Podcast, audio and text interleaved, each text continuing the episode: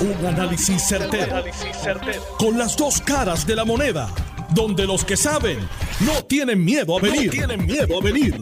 Esto es el podcast de Análisis 630 con Enrique Quique Cruz. 5 y 6 de la tarde de hoy, miércoles 24 de agosto del 2022. Quiero darle la bienvenida al licenciado John Mott, que está conmigo hoy aquí.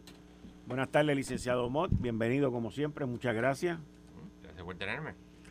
Hoy Luma Energy y uno de los altos ejecutivos del consorcio, Duke Austin, de Texas, dio la conferencia de prensa en lo que uno puede llamar eh, manejo de crisis 101, relaciones públicas.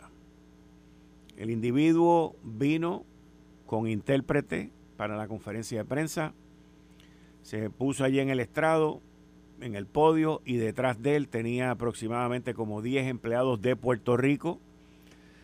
Y hizo hincapié, e hizo hincapié en que Luma es de aquí, en que Luma va a trabajar. Y eso de vamos a trabajar duro lo dijo varias veces. Y reconoció que ellos habían fallado. Reconoció también el que tenían que mejorar en distintas áreas. Y básicamente, pues dijo que iban a meter mano en un plan de aproximadamente 90 días. 90 días. Hubo, dentro de las preguntas, se le preguntó en varias ocasiones por Wayne Stensby, que es el presidente de Luma, no contestó directamente.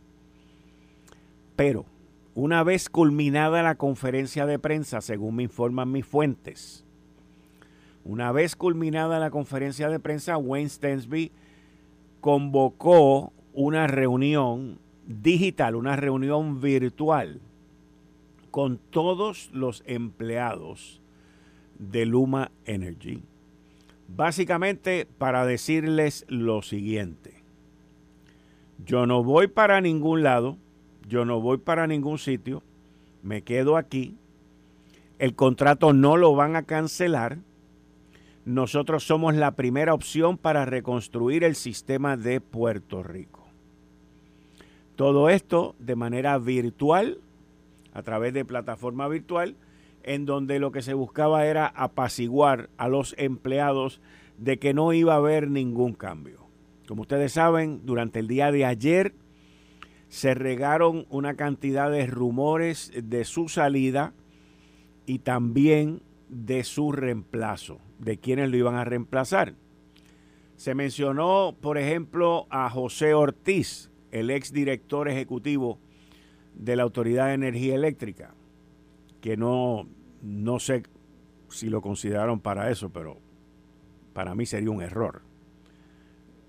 Pero nada, no voy a opinar al respecto. También se mencionó a Elí Díaz Atienza, y según la información que nos llega, el pues no está, no está interesado en asumir esa responsabilidad. En adición a que el Díaz Atienza no tiene conocimiento del sistema eléctrico.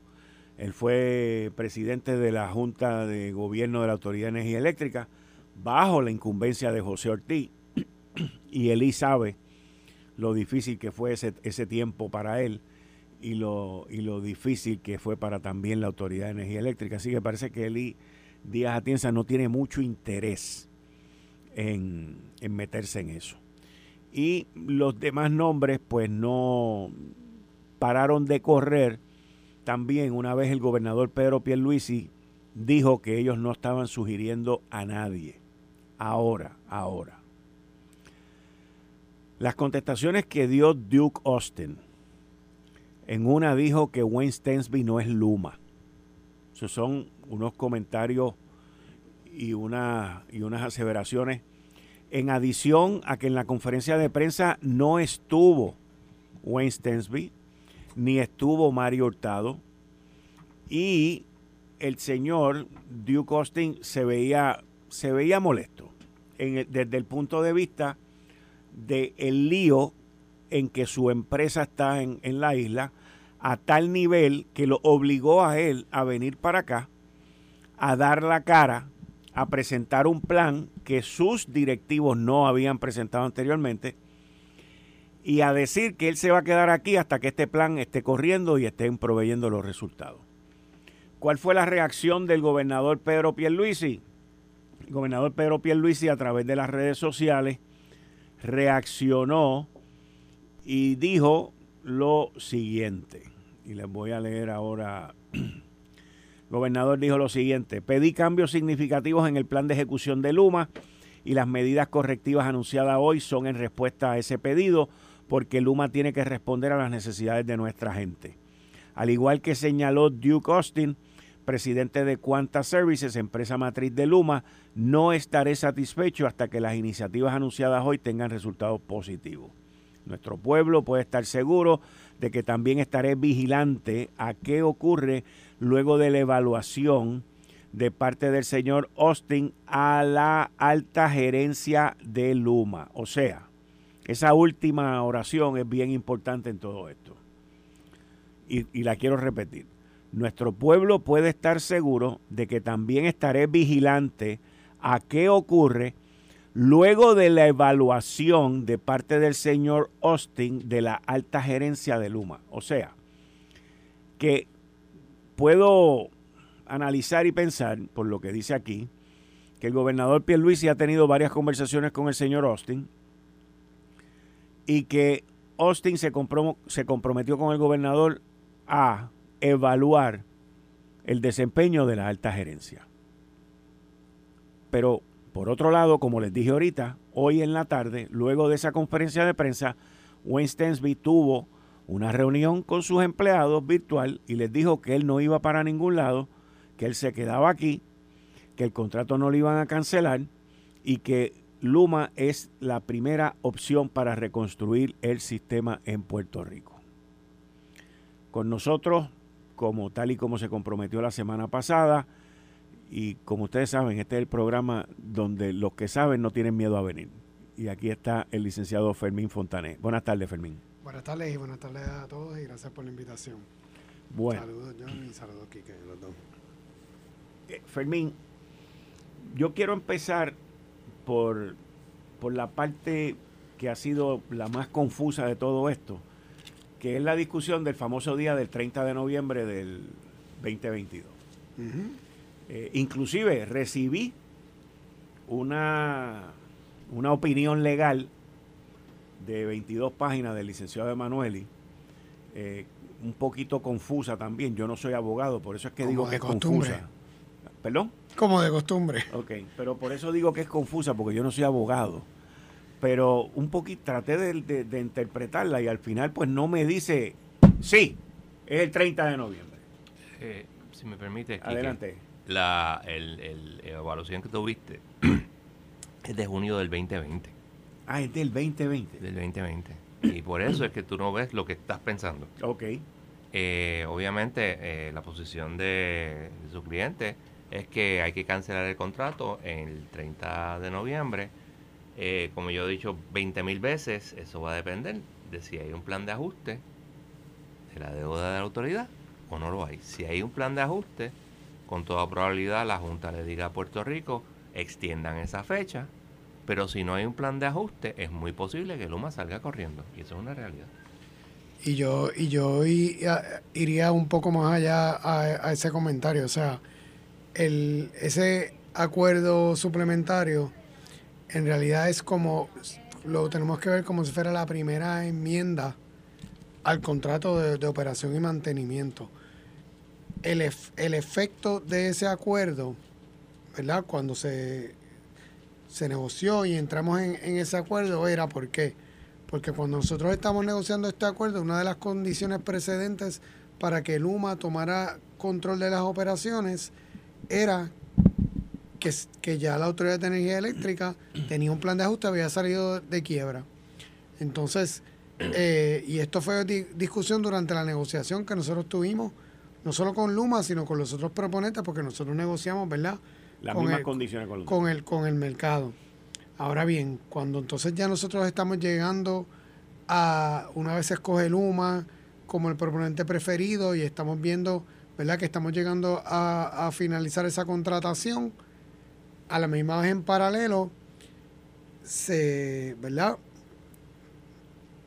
Se levanta la, la, la preocupación o, no, o nos damos cuenta de que la legislatura en ese momento no estaba conforme con lo que se había negociado y no iban a aprobar ese acuerdo.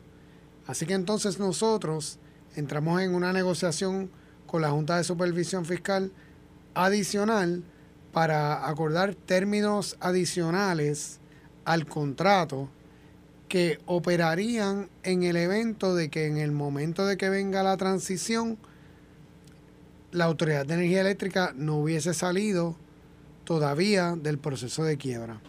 ¿Qué pasa? Obviamente cuando vino la transición en junio del año pasado, para ese momento ya teníamos conocimiento de que la autoridad no iba a haber salido del proceso de quiebra y se activan esos términos y condiciones adicionales, que es lo que, que ¿verdad? se recoge en ese acuerdo suplementario. Y ese acuerdo, originalmente cuando lo negociamos, estamos pensando que 18 meses era un término apropiado, adecuado para que, eh, ¿verdad? Contando el año de transición, asumiendo que toda la reestructuración y se, se encaminaba y vamos a haber salido de la quiebra. Y esos son los 18 meses y esa es la fecha que mencionan allá afuera de noviembre 30, que en realidad es, eh, es cuando expiran esos 18 meses que empiezan a contar en junio primero, que fue cuando ocurrió ¿verdad? la transición de la Autoridad de Energía Eléctrica a Luma. Ahora, la pregunta es, el contrato entre el gobierno de Puerto Rico y Luma vence el 30 de noviembre. El contrato está en efecto, ¿verdad? O sea, Sí. el, el, Estamos eh, hablando del contrato grande, del de las el contrato 336 principal, el páginas. OMA. Si puedo. Sí, Ajá. claro que sí.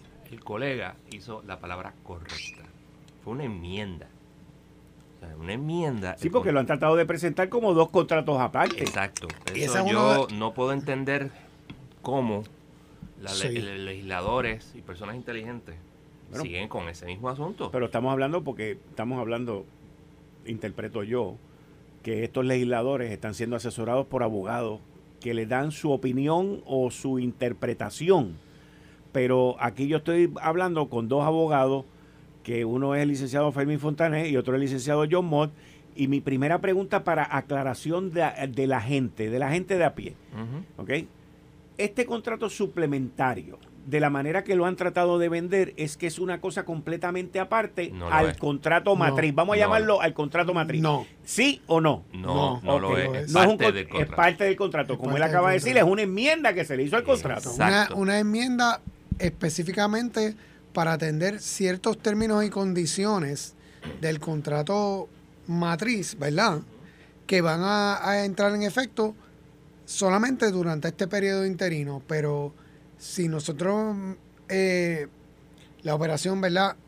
Del día a día de hoy de Luma como operador del sistema, se ríe por el contrato, por, ¿verdad? por el contrato, Por el contrato de matriz 336 el. El, el OMA, exacto. Yo le digo el OMA. Y esto solamente aplica a ciertas condiciones específicas que, que, ¿verdad?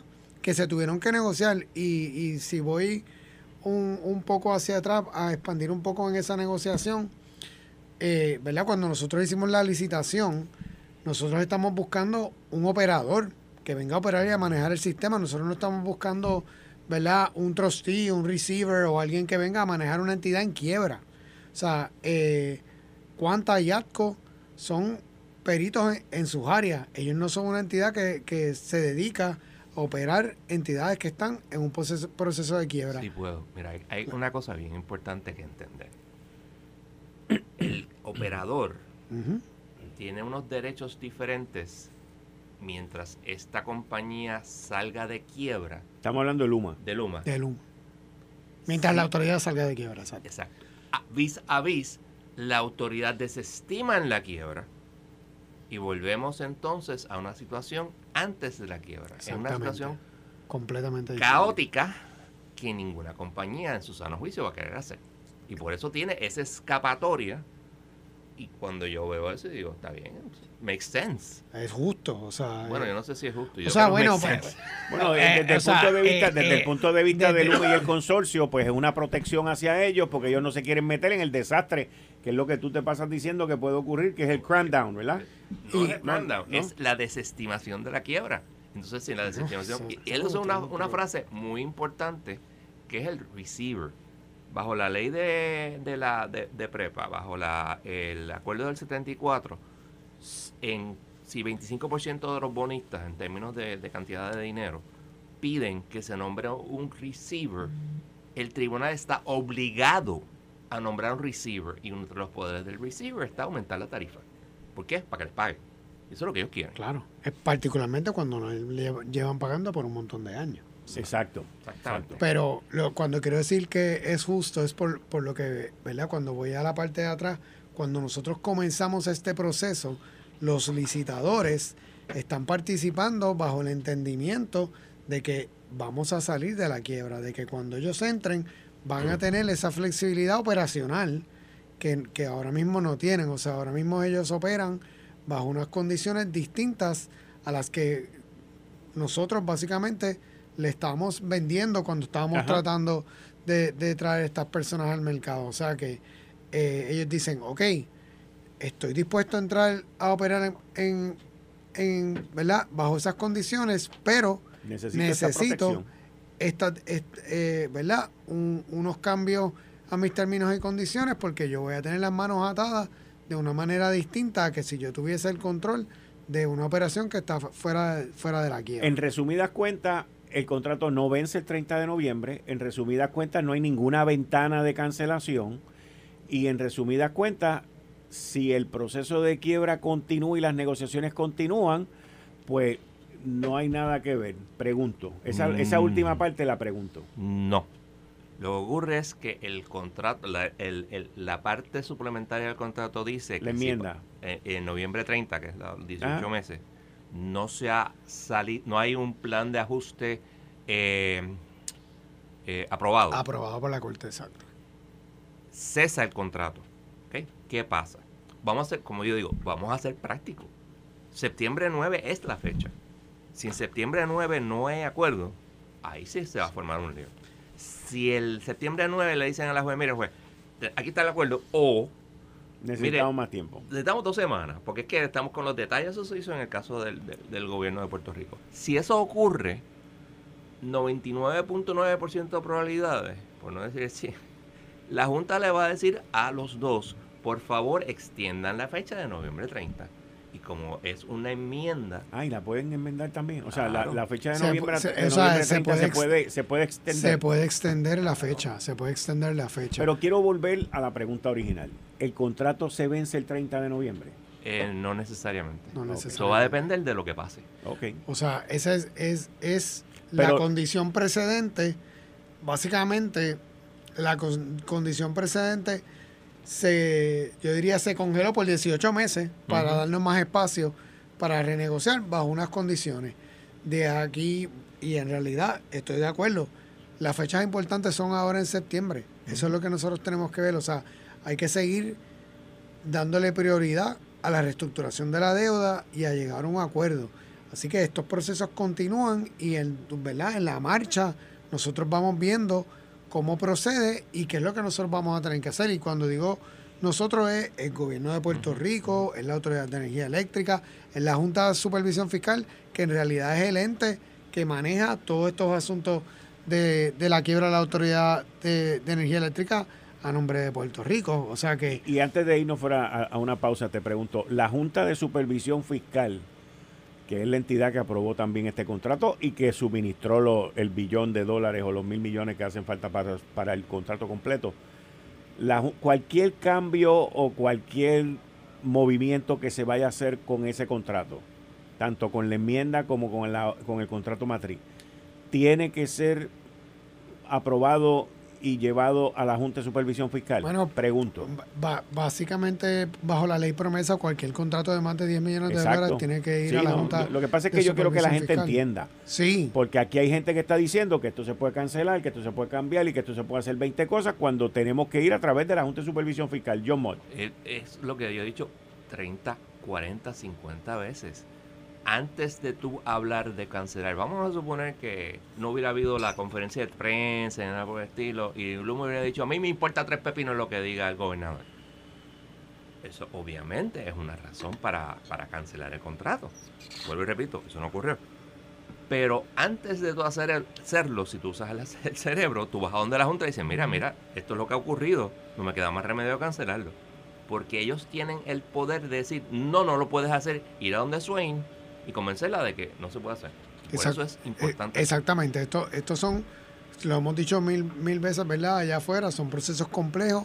Hay que hablar con la Junta. Siempre nosotros trabajamos, toda esta transformación se ha trabajado con la Junta porque esto es una pieza esencial, ¿verdad? De la reforma estructural del gobierno. O sea que la Junta de, de Supervisión Fiscal tiene una palabra, tiene una palabra importante, no solo en, en este proceso de los 18 meses, sino una cancelación del contrato en cualquier momento.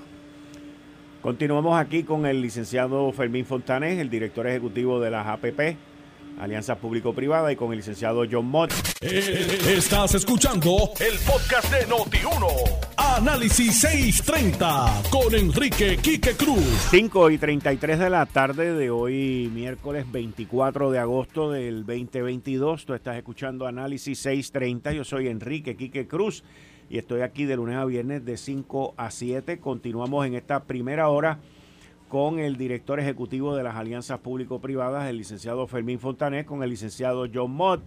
Y mira, la pregunta es si tú estás preparado. Para nosotros en Suchville Memorial y Los Ángeles Memorial Park, la tranquilidad de la familia puertorriqueña es lo primero.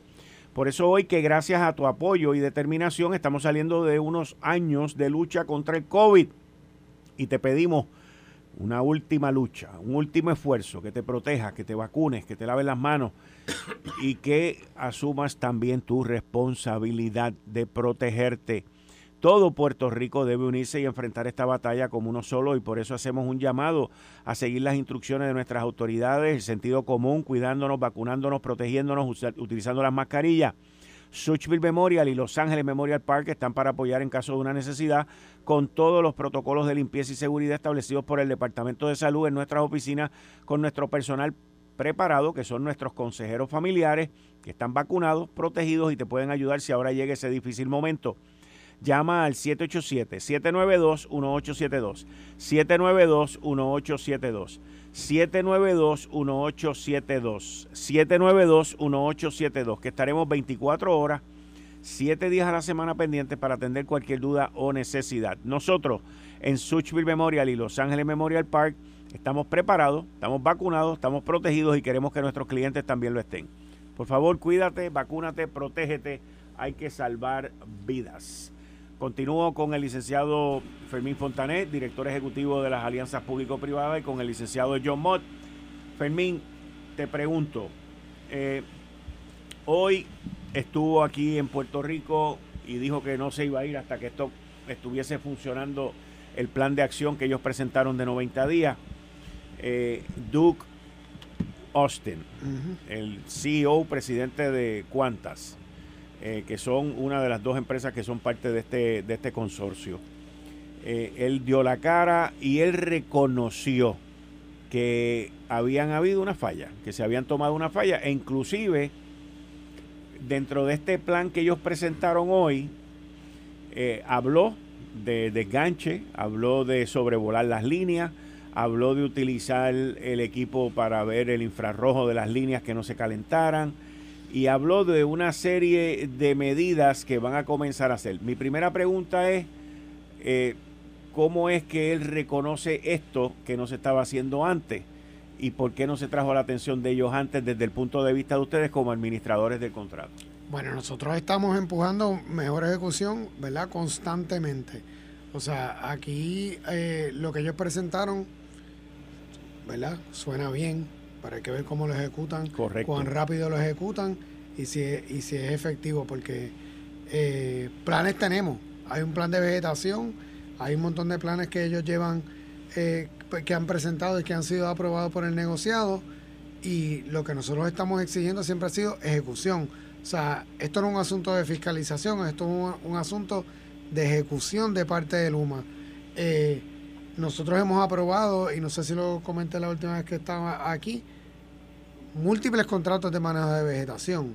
O sea que en términos de, de contratistas, en términos de flota allá afuera, ellos tienen un dinero aprobado, contratos aprobados, empresas contratadas. Ahora, tienen que acelerar y yo creo que ellos han sentido esa presión que nosotros le hemos puesto y están en verdad buscando cómo van a reaccionar para dar eh, ¿verdad? esa efectividad que se le está pidiendo, pero hay que ver cómo, cómo se ejecuta todos estos planes. O sea, nosotros llevamos, bueno, más de un año, ¿verdad? Más de un año eh, administrando este contrato y, y, todos estos planes los aprueba el negociado. Acuérdate que hay que, y, hoy, hoy, lo dijiste muy bien en la columna, nosotros administramos la parte legal de cumplimiento, la parte operacional, eso le toca al negociado. El negociado de energía es el que eh, es el que establece y la verdad y fiscaliza la parte operacional como lo hace con la Autoridad de Energía Eléctrica. O sea, esa parte operacional nosotros no nos toca, nosotros nos toca el cumplimiento de asegurarnos que ellos cumplan con todo lo que establece el contrato. O sea que esos planes que ellos levantaron ahora, esa, ¿verdad? esas promesas, hay que verlas, hay, ¿verdad? hay que verlas en el campo, hay que verlas en los apagones, hay que verlas en esa velocidad eh, de respuesta que, ellos están prometiendo y hasta que eso no ocurra y no lo veamos, tenemos que seguir exigiendo. Si el negociado de energía es el que está a cargo de la, de la parte operacional, ¿quién entonces se supone que le envíe las notificaciones a Luma cuando Luma no está cumpliendo? Según, según dice el contrato, porque el contrato dice que cuando hay un incumplimiento o, el, o el administrador, que, es el gobierno de Puerto Rico, la PP, no está satisfecho o, levanta una bandera roja, hay que enviar una notificación. Ahí entramos entonces. ¿Quién envía esa notificación? Ahí entramos en la parte legal que entonces, eh, ¿verdad? Es más complicada explicar y yo voy a tratar de, de simplificarlo o sea, hay, hay diferentes tipos de incumplimientos bajo el contrato en la sección 14. Hay algunos que son automáticos, ¿verdad? Que, que son evidentes, como por ejemplo que el Luma se vaya a la quiebra, pues eso es un, incumplimiento evidente, evidente que todo el mundo toma nota del mismo y nosotros enviamos una, una notificación. Hay, hay otros eh, hay, hay otros incumplimientos que yo creo que es el que la gente visualiza o la gente eh, eh, le preocupa cuando hablan de, las operaciones diarias de Luma, que sería eh, un incumplimiento de sus obligaciones como operador, ¿verdad? Y es, ese tipo de incumplimiento pues, requiere evidencia, ¿verdad? Requiere una investigación, requiere que uno tenga, que lo pueda sustentar. Te voy a dar ejemplos. Por ejemplo, el incidente de Monacillo o el incidente de, Costa Sur. Esos son incidentes que automáticamente todo el mundo ve y todo el mundo siente. Así que el negociado en ese momento automáticamente comienza una investigación. Y ya ahí, en ese rol que nosotros compartimos con el negociado, el negociado está tomando cartas en el asunto para hacer una investigación que puede resultar en algún tipo de incumplimiento contractual y si eso resulta, nosotros, ¿verdad? podemos dar esa notificación. Ahora, hay otros eventos que nosotros damos, eh, ¿verdad? Hacemos solicitudes de información para verificar si qué fue lo que sucedió y si eso amerita una investigación con más profundidad para nosotros entonces determinar si eso pudiese ser un incumplimiento.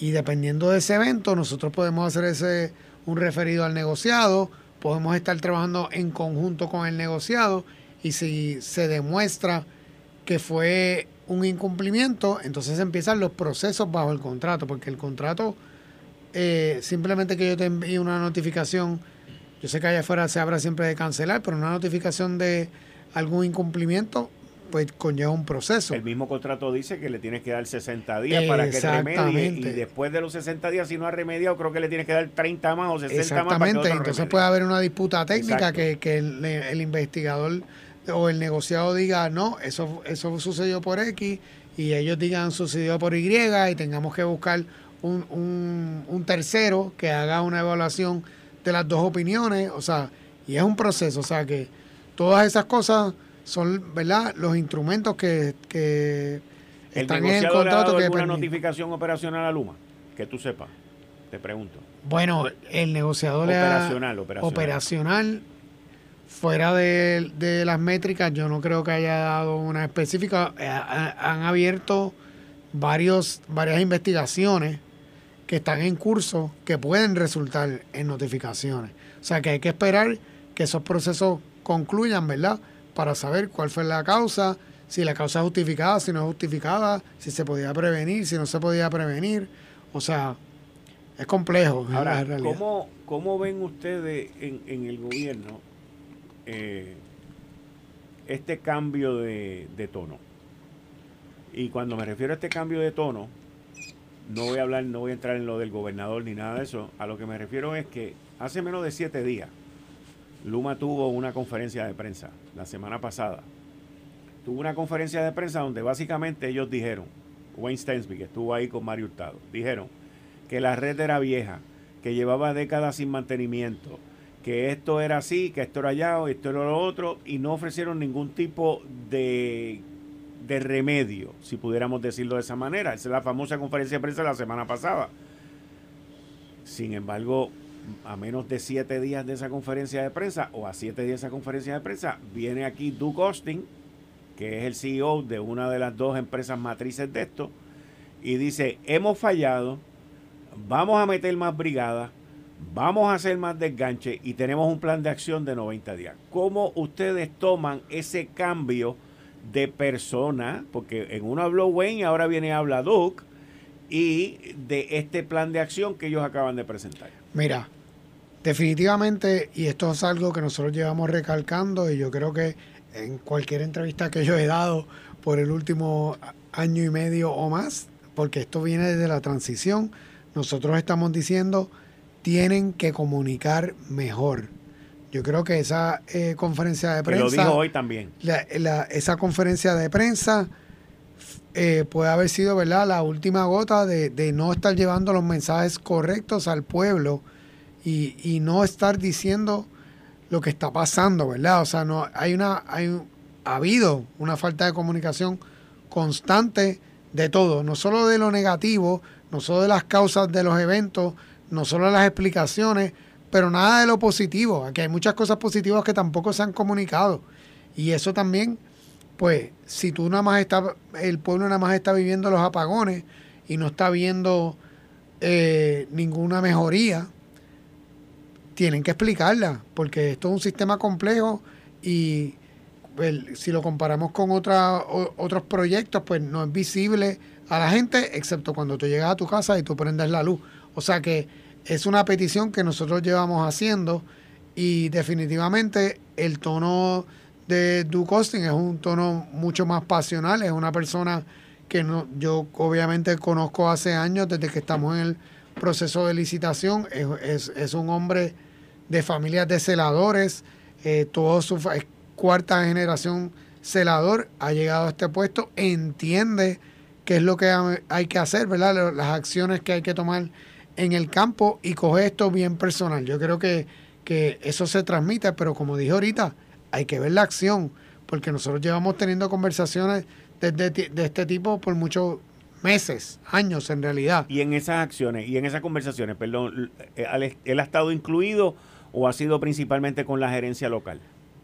Eh, de todo, de todo. Yo hablo con todo el mundo, pero por lo mismo, porque como, como siempre, ¿verdad? Estos son la gente con quien yo, eh, con quien nosotros negociamos, los que participaron en el proceso. O sea, que yo eh, escalo cuando hay que escalar. Eh, hablo eh, constantemente con todo el mundo, con los equipos de Cuanta, con equipos de ATCO y con la gerencia local. Obviamente hablo todos los días. Nosotros estamos en comunicación constante con la gerencia local para miles de cosas, ¿verdad? No solo por algún evento que ocurra, sino porque es que hay un montón de tareas que se tienen que hacer, o sea, que hay un montón de, y ahí hablo de, de, de a lo mejor la, la, parte positiva que no se ve, porque aquí hay mucho esfuerzo que se está haciendo, o sea, en la parte de fondos federales, el manejo de esos proyectos, la cantidad de esos proyectos, eso es constante comunicación de nosotros para acelerar, para dar seguimiento, para ver cómo se está. O sea, mucho de nuestro trabajo no es un carteo, mucho de nuestro trabajo es coordinación, asegurarnos que las cosas se estén moviendo, eh, trabajar conjunto con lo que es el COR3, con las agencias, con todo el mundo para asegurar que, ¿verdad? que se esté ejecutando toda esa labor. Ahora, la, la parte del campo, ¿verdad? Que nosotros no estamos viendo en las operaciones, pues entonces ahí, cuando nosotros entonces tenemos conocimiento de algún incidente, de alguna falla, ahí entonces nosotros levantamos el asunto o se lo levantamos al negociado y el negociado levanta el asunto.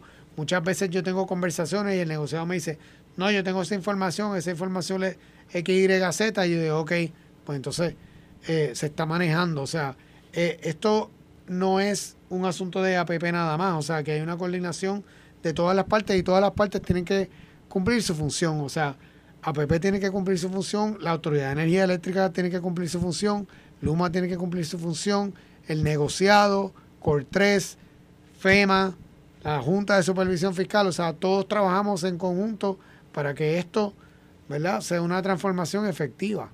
El, el gobernador o tú o tú y el gobernador, ya sea por separado o en conjunto, ustedes le pidieron a Duke Austin que hiciera una evaluación de la alta gerencia de Luma.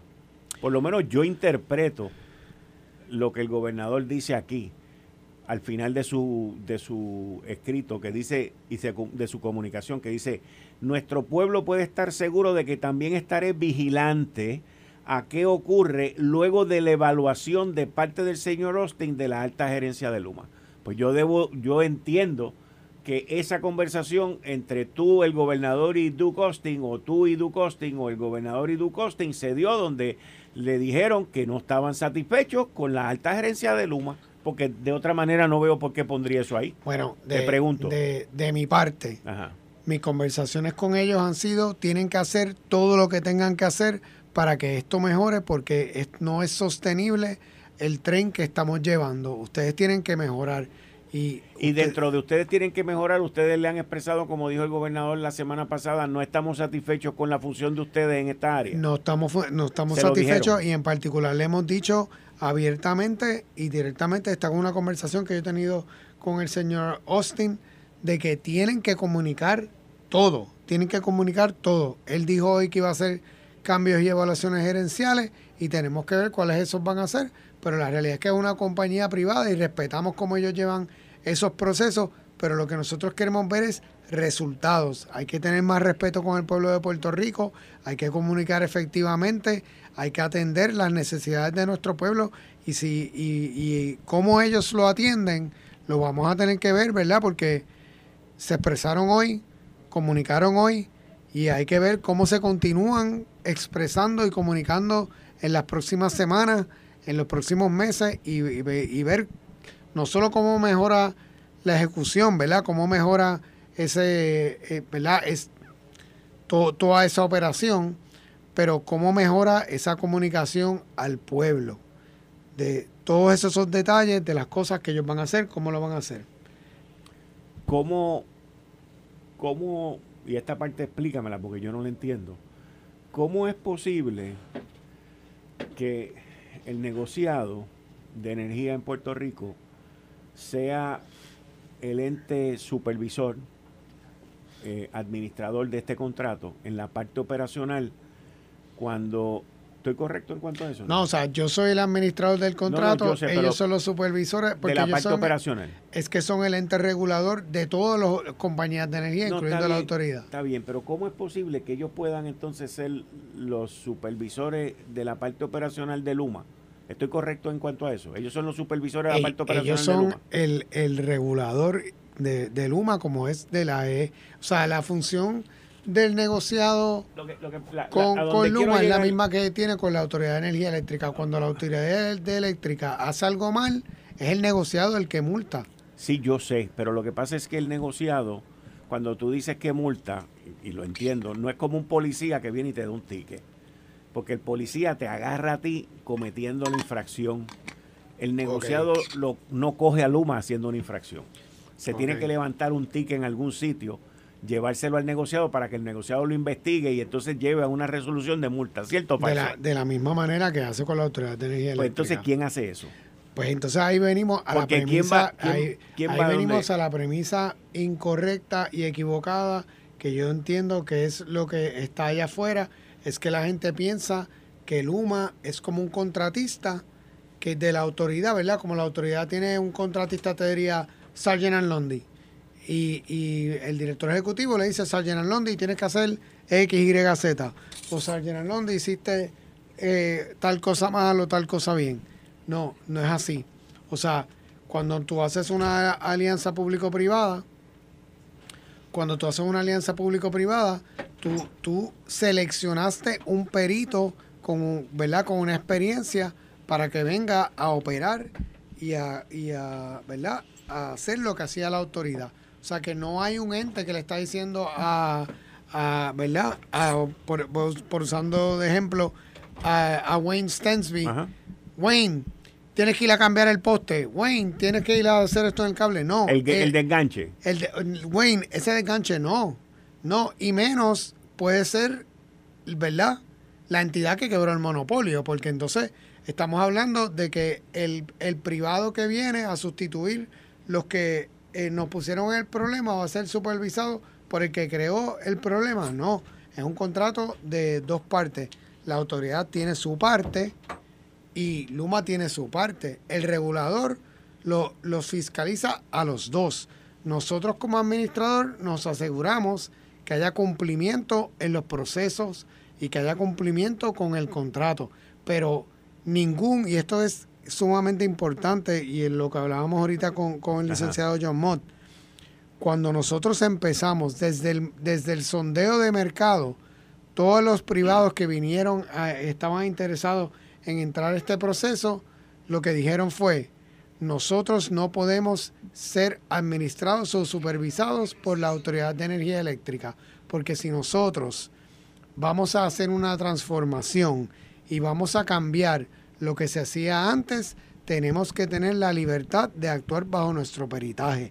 Así que necesitamos un tercero que administre el contrato, contrario a, por ejemplo, la Autoridad de los Puertos, que se mantiene, tiene el aeropuerto, ahora tiene la, la de, cruceros, pero todavía tiene operaciones, aeropuertos regionales, carga, tiene una función. Aquí esto es parte de una transformación que eh, primero es eh, transmisión y distribución, después es generación y al final tú tienes un ente que es dueño de activos, pero la fiscalización va a venir de regulador independiente, al igual que es con Ecoeléctrica, con AS. Esto fue el, podcast de Notiuno. Análisis 630 con Enrique Quique Cruz. Dale play a tu podcast favorito a través de Apple Podcasts, Spotify, Google Podcasts, Stitcher y notiuno.com.